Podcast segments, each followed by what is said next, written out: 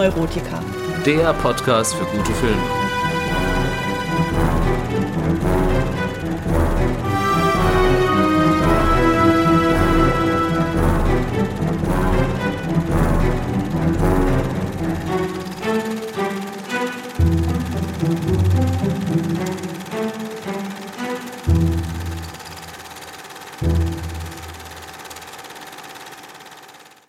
Hallo und herzlich willkommen zur bereits 40. Folge von Die Filmneurotiker.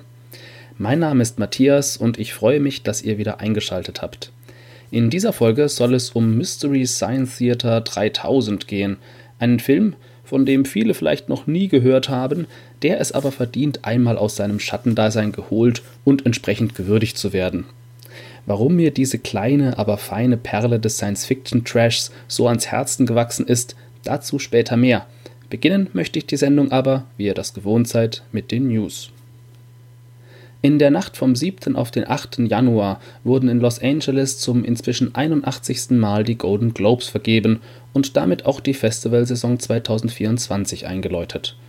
Getreu dem Motto Totgesagte leben länger präsentierte sich die Preisverleihung mit neuem Fernsehpartner, aber in altem Glanz die Skandale um fehlende Diversität in der Jury etc., die letztes Jahr fast zur Auflösung von Hollywoods zweitwichtigstem Filmpreis geführt hatten, schienen vergessen und so tummelten sich wieder das Who is Who der Traumfabrik auf dem roten Teppich sowie im Inneren des Beverly Hilton Hotels, wo die goldenen Weltkugeln vergeben wurden.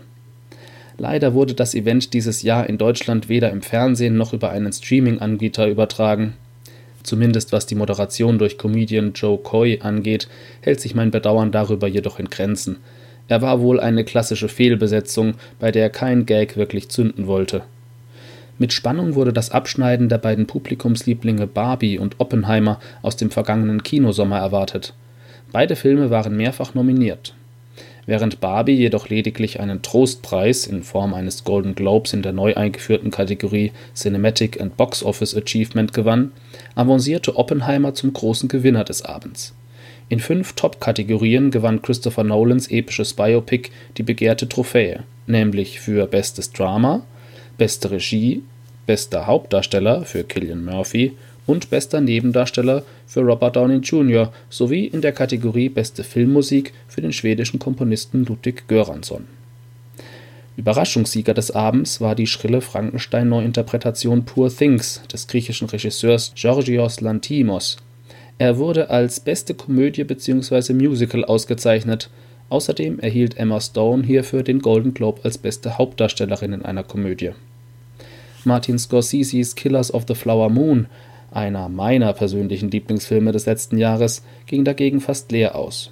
Der Historienkrimi gewann lediglich einen Golden Globe, und zwar für die herausragende Leistung von Lily Gladstone.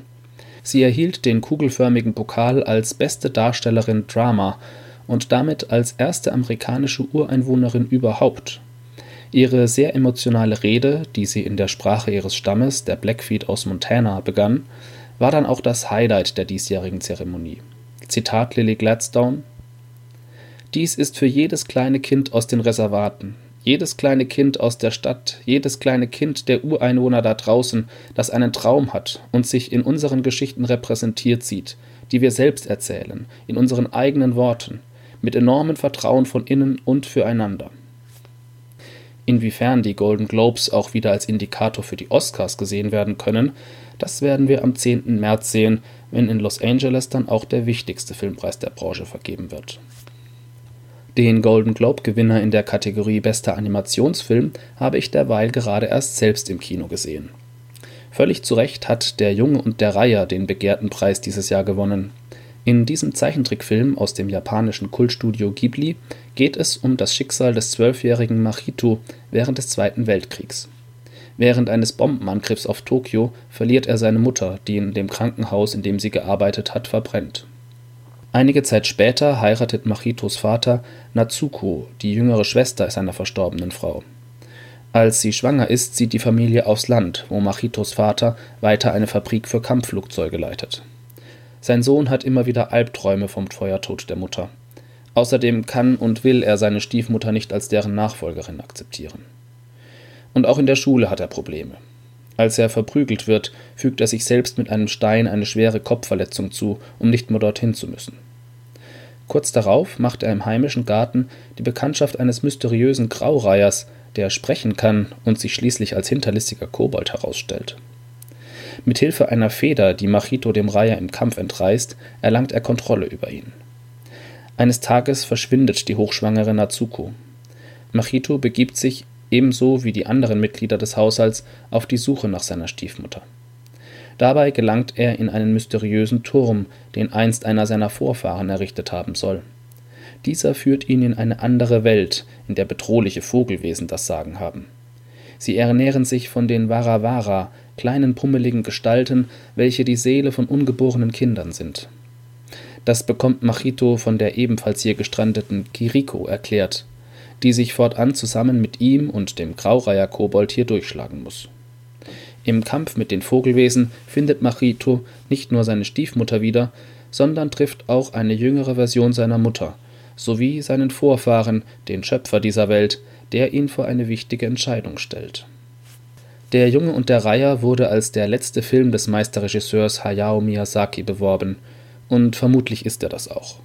Doch ganz sicher kann man sich bei dem inzwischen 82-jährigen Oscar-Preisträger nicht wirklich sein. Zu oft hat er in der Vergangenheit bereits seinen Rückzug angekündigt. Wer mehr über ihn und sein Studio Ghibli erfahren möchte, dem empfehle ich nochmal in die vorletzte Episode dieses Podcasts reinzuhören, bei der es um Chihiros Reise ins Zauberland ging. Gewisse Parallelen zu diesem Meisterwerk von 2001 lassen sich durchaus erkennen, allerdings hat Der Junge und der Reiher doch noch eine andere, ernstere Tonart und Aussage.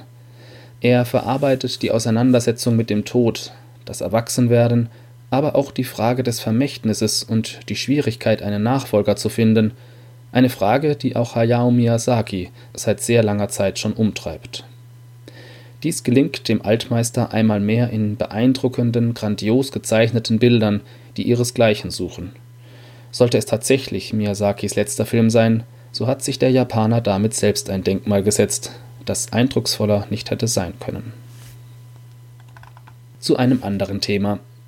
Bei den großen Filmstudios scheint der Schauspielerinnenstreik des vergangenen Jahres nun teilweise zu einer Änderung ihrer Strategie geführt zu haben. Während Disney in den letzten Jahren bei ihrem Top-Franchise Star Wars quasi ausschließlich auf die Auswertung in Serienform bei Disney Plus setzte und eine Serie nach der anderen produzierte, die in George Lucas Universum spielt, hat man nun erstmals wieder einen neuen Star Wars Kinofilm angekündigt. Unter dem Arbeitstitel Der Mandalorian und Grogu soll noch in diesem Jahr unter der Regie von Jon Favreau ein neues Kinoabenteuer gedreht werden, das wohl entweder ein Prequel oder ein Sequel zu den drei bereits auf Disney Plus erschienenen Staffeln von The Mandalorian darstellen wird ich würde mir eine Rückkehr von Krieg der Sterne auf die große Leinwand durchaus wünschen, hoffe jedoch, dass der neue Film dann mehr taugt als der letzte. Mit Episode 9, der Aufstieg Skywalkers, hatte Regisseur J.J. Abrams seine Leichenfledderei der Originaltrilogie schamlos auf die Spitze getrieben und den Großteil der Fans mit einem mutlosen und absurden Finale enttäuscht. Wie ihr wisst, zähle ich mich selbst ja zu den Anhängern des anderen großen Science-Fiction-Franchise, nämlich Star Trek. Seit 2016 warten wir Trekkies nun schon sehnsüchtig auf einen neuen Kinofilm. Nach dem tragischen Tod des jungen Pavel Tschechow-Darstellers Anton Jelchin lagen die Pläne für einen vierten Teil um Kirk, Spock und Co. lange Zeit auf Eis, aus ganz unterschiedlichen Gründen. Zunächst hieß es, Hauptdarsteller Chris Pine fordere zu viel Gehalt. Dann meldete Kultregisseur Quentin Tarantino Interesse daran an, einen Star Trek-Film zu drehen, was sicher cool geworden wäre, jedoch wohl nie Realität werden wird. Und schließlich machte auch noch die Pandemie den Filmemachern einen Strich durch die Rechnung. Gerüchten zufolge sollte es im Drehbuch für Teil 4 nämlich auch um eine Pandemie gehen, was sich nach mehreren Jahren Corona wahrscheinlich nicht mehr ganz so gut verkaufen würde wie noch 2019.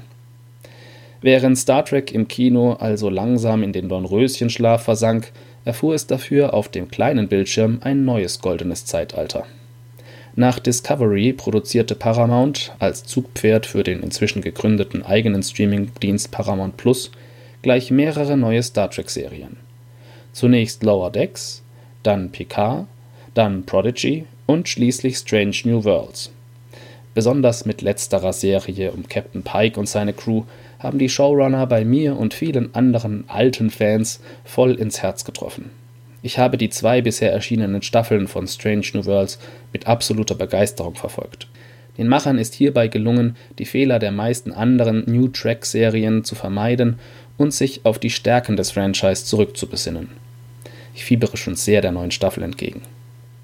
Der nun indirekt angekündigte neue Star Trek-Film, um diesen Bogen langsam wieder zu schließen, soll sich jedoch nicht um Pike, Una, Laan, Ortega, Dr. Mbenga etc. drehen, sondern, so hat es Sir Patrick Stewart nun in einem Podcast-Interview verraten, einmal mehr um dessen alter Ego Captain Jean-Luc Picard. Genaueres konnte er noch nicht preisgeben. Er habe aber wohl ein Drehbuch zu einem Film erhalten, welches an die drei Staffeln Star Trek Picard anknüpfen soll. Diese waren für mich und viele Trekkies ein stetes Auf und Ab der Gefühle. Die Freude über das Wiedersehen mit alten, liebgewonnenen Charakteren aus The Next Generation und anderen Classic-Track-Serien wurde immer wieder durch hanebüchene Drehbücher getrübt, die sich weder um die Vorgeschichte der Figuren noch den Kanon und die Prinzipien des bestehenden Star Trek-Universums allzu viel kümmerten. Die Euphorie, mit der der inzwischen 83-jährige Sir Patrick Stewart diese Nachricht verkündet hat, kann ich daher nur bedingt teilen. Natürlich freue ich mich über jeden neuen Star Trek Kinofilm, aber erstens ist noch gar nicht klar, ob ein solcher Film tatsächlich im Kino landen wird oder aber direkt bei Paramount Plus.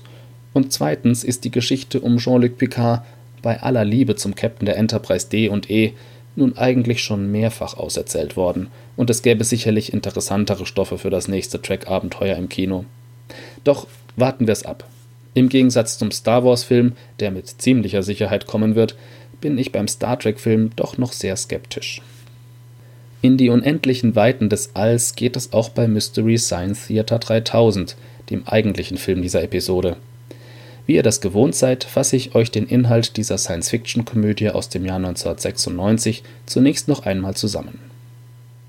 Der Zuschauer wird gleich zu Beginn direkt von Dr. Clayton Forrester in seinem unterirdischen Labor, quasi durch die vierte Wand hindurch, direkt angesprochen. Er ist der Prototyp des verrückten Professors, der uns, umgeben von allerlei spektakulären Experimenten und Apparaturen, von seinem geheimen Plan berichtet. Er will die Weltherrschaft an sich reißen, indem er die Menschheit in den Wahnsinn treibt. Und zwar mit Hilfe eines Films, der so schlecht ist, dass allein das Betrachten desselben den Zuschauer in einen willenlosen Zombie verwandeln soll. Sein Versuchskaninchen hierfür ist Mike Nelson, ein gutmütiger und etwas einfältiger junger Mann, den Forrester zusammen mit ein paar Robotern auf einer Raumstation gefangen hält, welche die Erde umkreist. Wir lernen ihn kennen, wie er tatsächlich wie eine Laborratte in einen überdimensionalen Hamsterrad trainiert. Als er damit fertig ist, unterhält er sich mit der liebenswerten Roboterdame Gypsy, die stark an eine Straßenlaterne erinnert, und dem sarkastischen Roboter Tom Servo, der offenbar in seinem früheren Leben ein Kaugummiautomat war. Den dreien fällt plötzlich ein seltsames Klopfgeräusch auf, dem sie bis in die unteren Stockwerke der Raumstation folgen. Die Ursache des Klopfens ist schnell gefunden.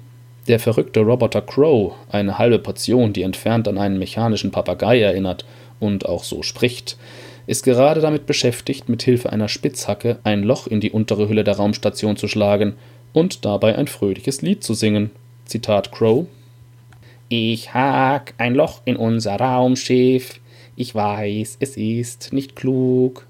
Scheiß drauf, solange es Spaß macht. Goodbye und guten Flug. Als Mike und die anderen Crow finden, erklärt er ihnen, einen Tunnel zurück zur Erde buddeln zu wollen.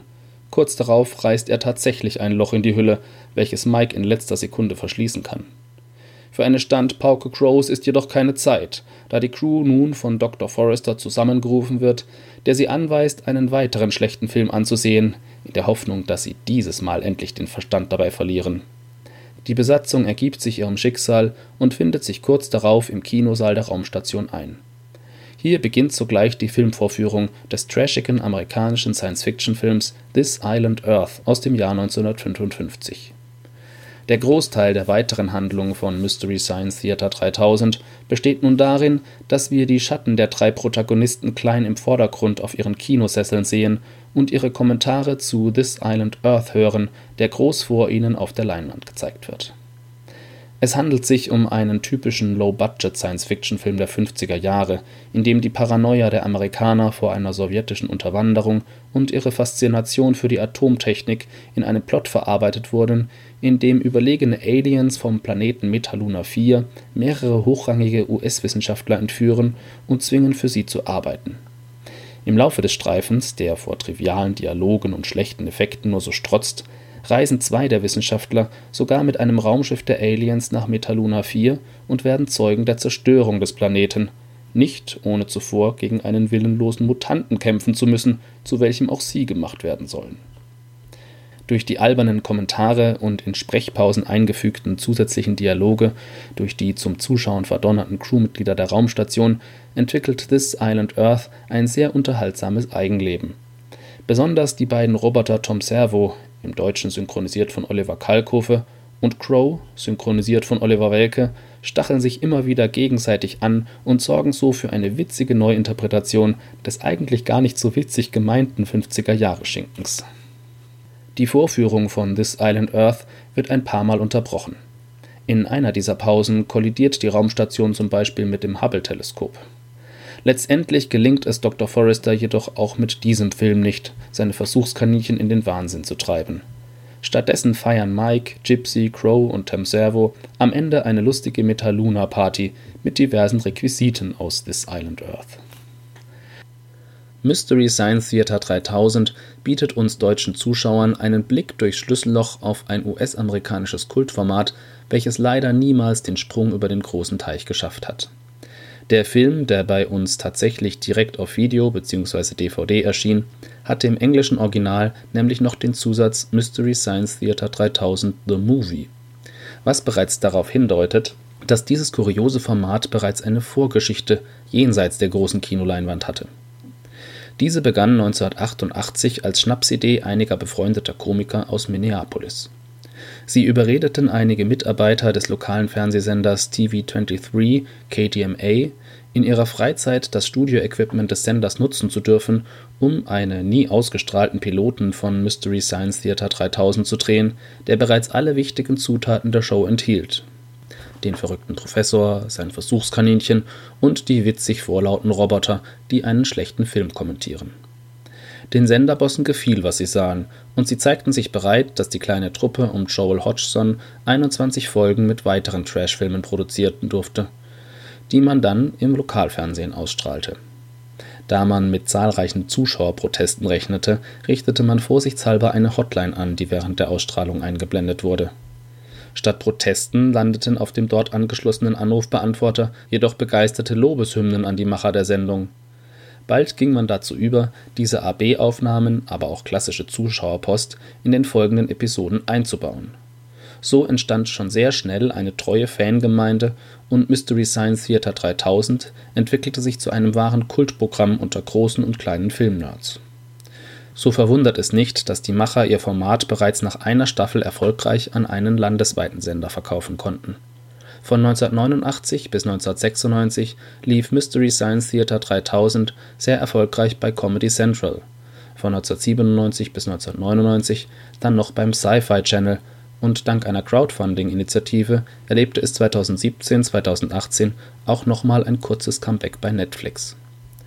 Leider konnte und kann man so gut wie nichts davon in Deutschland sehen, selbst die Netflix-Folgen blieben exklusiv für amerikanische Streamer ein wesentlicher Grund hierfür sind die urheberrechtlichen Schwierigkeiten, mit denen die Show von Anfang an zu kämpfen hatte. Die Rechteinhaber der Filme, die bei Mystery Science Theater 3000 durch den Kakao gezogen wurden, waren zumeist nicht daran interessiert, dass diese Versionen ihrer Filme eine größere Verbreitung fanden. Nur für wenige Filme erhielten Joe Hodgson und Co. die Rechte, diese auf DVD zu veröffentlichen, Viele Episoden durften sogar nur ein einziges Mal ausgestrahlt werden, was für die Fernsehsender ein echtes Problem war. Und so riefen die Macher ihre Fans sogar regelrecht dazu auf, selbst Mitschnitte ihrer Sendung zu machen und diese untereinander auszutauschen. In Abspann der ersten Staffeln hieß es dazu recht eindeutig Keep circulating the tapes. Dieses Problem hatte man mit This Island Earth jedoch nicht. Für die Kinoversion des Kultformats war von Anfang an klar, dass man einen Trashfilm-Klassiker wählen würde, für den man alle Rechte zur weiteren Verbreitung innehatte. 1994 wandten sich die Serienmacher das erste Mal an eines der großen Filmstudios mit der Idee, aus ihrem Erfolgsformat einen Kinofilm zu machen. Paramount wollte jedoch stark vom üblichen Ablauf der Show abweichen.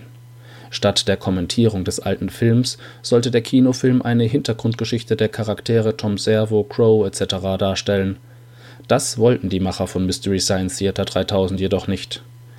Als sie auf einer Fan-Convention im selben Jahr einen Live-Riff als Riffing wird in den USA das spaßige Kommentieren eines Films bezeichnet, des Universal-Klassikers This Island Earth vorführten, befand sich tatsächlich ein Mitarbeiter der Universal Studios im Publikum, dem gefiel, was er da sah. Michael J. Nelson, der inzwischen Joel Hodgson als Kopf der Truppe abgelöst hatte, schloss einen Deal mit dem großen Studio ab. Und im Jahr darauf wurde Mystery Science Theater 3000 – The Movie in den Energy Park Studios in der Kleinstadt St. Paul in Minnesota gedreht.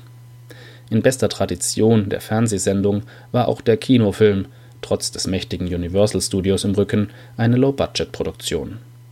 Die Darsteller im Film sowie die Puppenspieler und ihre Sprecher waren dieselben wie im Fernsehformat.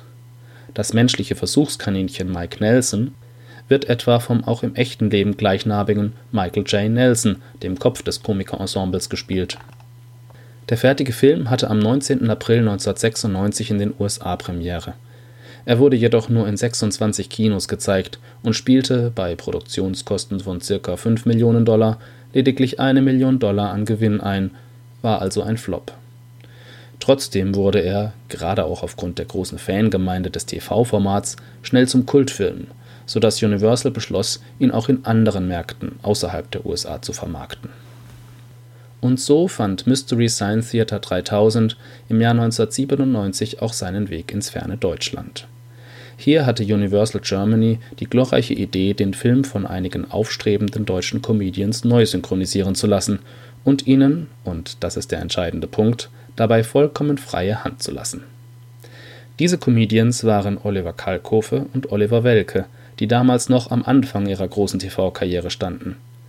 Die beiden kannten sich schon lange Sie hatten zusammen in Münster studiert. Später arbeiteten sie beide beim privaten Radiosender FFN, wo sie für das sogenannte Frühstücksradio zusammen eigene Comedy-Formate entwickelten, unter anderem eine Fortsetzungsserie, die später die Grundlage für ihre eigenen gemeinsamen Filme, nämlich die Edgar-Wallace-Persiflagen Der Wixxer von 2004 sowie Neues vom Wixxer von 2007 bilden sollte Kalkofe und Welke wurden 1997 zunächst einmal damit beauftragt, ein deutsches Drehbuch zu Mystery Science Theater 3000 zu schreiben. Im Making-of der DVD beschreiben die beiden Freunde, wie sie dabei vorgingen und welche Schwierigkeiten ihnen dabei begegneten.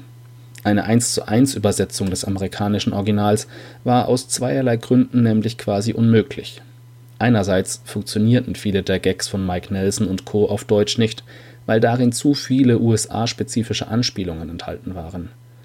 Andererseits wich aber auch die deutsche Synchronfassung von Metaluna 4 Antwortet nicht an vielen Stellen stark vom amerikanischen Original This Island Earth ab. Die deutsche Fassung war jedoch jene, auf die Kalkofe und Welke sich mit ihren Kommentierungen und Gags beziehen mussten. Daher fingen sie bei ihrer Arbeit fast von Null an. Laut eigener Einschätzung konnten sie etwa ein Drittel des Originalskripts übernehmen, den Rest schrieben sie komplett selbst. Dafür schlossen sie sich eine Woche bei Oliver Kalkofe zu Hause in Hannover ein und zermarteten sich, gerüchteweise bei einer Flasche Nougat-Schnaps, das Hirn, während sie an ihren Gags feilten. Zu Hilfe kamen ihnen dabei ihre Erfahrungen aus der gemeinsamen Frühstücksradiozeit, aber auch Kalkofes damals jüngste Erfolge im deutschen Fernsehen. Zitat Oliver Kalkofe die Synchronarbeit bei Mystery Science Theater 3000 war im Prinzip eine Fortführung dessen, was ich auch für die Mattscheibe machte. Kalkhofes Mattscheibe war der Durchbruch in der Karriere des 1965 geborenen Niedersachsen. Zuerst ab 1994 beim Pay-TV-Sender Premiere, dann bei der ARD, bei Pro7 und schließlich noch bis 2021 bei Tele5 persiflierte Oliver Kalkofe bei diesem mit dem renommierten Grimme-Preis ausgezeichneten Format ebenso respektlos wie pointiert die Untiefen des deutschen Fernsehens auf bis dahin einzigartige Art und mit vollem Körpereinsatz. Seine scharfe Beobachtungsgabe und spitzzüngigen Kommentierungen aus der Mattscheibe setzte er, zusammen mit dem heutigen Heute-Show-Moderator Oliver Welke, auch gekonnt beim Drehbuchschreiben und später der Synchronisation von Mystery Science Theater 3000 um. Die übrigen Rollen der deutschen Synchro wurden dabei übrigens ebenfalls mit ehemaligen Frühstücksradiomoderatoren besetzt. Die Arbeit an Mystery Science Theater 3000 führte schließlich auch dazu, dass Oliver Kalkofe einige Zeit später sein eigenes Kultfernsehformat entwickelte, von dem ich ebenfalls ein glühender Fan bin. Die schlechtesten Filme aller Zeiten oder kurz Schläferz ist eine von Kalkofe entwickelte Sendereihe, die seit 2013 auf dem Privatsender Tele5 zu sehen war und die ihr Schöpfer gerne als betreutes Fernsehen bezeichnet. Immer wieder freitags spät abends begrüßen den Zuschauer bei Schläferz dabei Oliver Kalkofe und sein Co-Moderator Peter Rütten in zwei alten Ohrenbackensesseln sitzend und bereiten die Fernsehgemeinde zunächst schonend auf das ihnen bevorstehende Unheil vor. Der Trash-Filmtitel und die beteiligten Filmschaffenden werden so gut als möglich vorgestellt und meistens ist es Olli, der zu Beginn die, noch die Hoffnung hat, diesmal werde es nicht ganz so schlimm kommen wie in den anderen inzwischen 164 Folgen der Reihe. Peter ist da meist pessimistischer und daher auch dankbar, dass zu jeder Folge Schläferz immer auch ein eigens kreierter Cocktail gehört, der immer dann von den Moderatoren und den Zuschauern gekippt werden soll, wenn etwas Dämliches im Film passiert bei Sharknado, einem Trashfilm, in dem Haie von einem Tornado an Land gewirbelt werden und so aus der Luft Menschen attackieren, gab es zum Beispiel den Hai Tai Haiopai aus Wodka, Sauerkirschlikör und Creme de Kakao, der immer getrunken werden musste, wenn man einen fliegenden Hai im Film sieht. Der Film wird dann mehrmals von Olli und Peter unterbrochen, die, wie man sich vorstellen kann, immer betrunkener, aber auch immer verzweifelter ob des schlechten Films werden. Während dieser abgespielt wird, gibt es zwar nur lustige Einblendungen in Textform, sobald die beiden Moderatoren jedoch wieder auf Sendung sind, holen sie ihre Kommentierungen und zumeist auch Zerrisse des soeben gezeigten aber nach, oft auch indem sie sich wie die Charaktere des Films verkleiden und Szenen nach oder weiterspielen. Apropos Sharknado. Schläferz hat diesen wirklich grottig schlechten Film aus der Trash-Filmschmiede The Asylum in Deutschland erst bekannt gemacht. Aus Dankbarkeit durften Oliver Kalkofe und Peter Rütten dann auch tatsächlich bei Teil 3 der inzwischen sechsteiligen Reihe selbst mitspielen. Sie werden von fliegenden Haien gefressen, als sie gerade Achterbahn fahren. Die schlechtesten Filme aller Zeiten hat bei uns inzwischen einen ähnlichen Kultstatus wie in den USA Mystery Science Theater 3000 und während dort die Zuschauer damals per Telefon und Briefen an der Sendung teilnahmen, hat sich bei uns eine große und treue Fangemeinde auf Twitter bzw. jetzt X gebildet, die immer wieder freitags den Hashtag Schläferz mit ihren Kommentaren und Bildern auf Platz 1 der deutschen Twitter-Charts katapultiert. Umso größer war denn auch das Entsetzen bei den Fans, mich eingeschlossen, als Tele5 im November letzten Jahres verkündete, die schlechtesten Filme aller Zeiten zum Ende des Jahres sang- und klanglos einstellen zu wollen. Und das nach fast elf Jahren Laufzeit und bei fantastischen Quoten. Doch die Fans wurden aktiv und umwarben unter dem Hashtag Wir sind Schläferz andere deutsche Spartenprivatsender, Olli und Peter doch bitte eine neue Heimat zu schaffen. Und das mit Erfolg. Pünktlich zu Weihnachten konnte ein sichtlich erleichterter Oliver Kalkofe verkünden, dass es weitergehen wird mit dem Kultformat. Ab Sommer 2024 haben die schlechtesten Filme aller Zeiten ein neues Zuhause. Dann werden sie auf Nitro und RTL Plus zu sehen sein. Und wer sich die Zeit bis dahin verkürzen will, dem kann ich auch den launigen wöchentlichen ARD-Podcast Kalk und Welk, die fabelhaften Boomer Boys empfehlen, in dem Oliver Kalkofe und Oliver Welke auch über 25 Jahre nach Mystery Science Theater noch äußerst unterhaltsam die großen und kleinen Themen unserer Zeit diskutieren. Und das bringt mich dann doch noch einmal zum eigentlichen Film dieser Episode zurück. Tja, wie soll man einen so durchgeknallten und in vielerlei Hinsicht einzigartigen Film wie Mystery Science Theater 3000 beurteilen? Nun, ich denke, es ist einer jener Filme, den man entweder liebt oder als Schwachsinn abtut. Der Humor ist zugegebenermaßen oftmals recht flach, mit Sicherheit auch sehr mit 90er Jahre Kolorit durchsetzt und die Handlung ist doch recht dünn. Aber wenn man sich darauf einlässt, dann kann man bei den Blödeleien der beiden Ollis eine Menge Spaß haben. Das ganze sich selbst überhaupt nicht ernst nehmende Szenario finde ich persönlich außerdem bereits zum Schreien. Ganz abgesehen davon, dass ich tatsächlich auch eine Schwäche für trashige Science-Fiction-Filme aus den 1950ern habe. Dass diese Synchronarbeit bei Oliver Kalkofe außerdem dazu geführt hat, dass er mit Die schlechtesten Filme aller Zeiten ein eigenes Kultformat entwickelt hat, mit dem er mich und zahllose weitere Fans schon seit Jahren immer wieder zum Lachen bringt, das ist für mich dann noch die berühmte Kirsche auf der Torte, wenn ich an Mystery Science Theater 3000 denke. Wie schade, dass der Film damals gefloppt ist und es nie weitere Teile gab. Ich gebe Mystery Science Theater 3000 daher absolut subjektive 9 von 10 Punkten. Zum Vergleich, bei der International Movie Database bewerteten 18.837 UserInnen die wohlgemerkt US-Originalversion des Films mit durchschnittlich 7,2 von 10 möglichen Punkten. Tja, und damit bin ich auch schon wieder am Ende dieser Episode angelangt.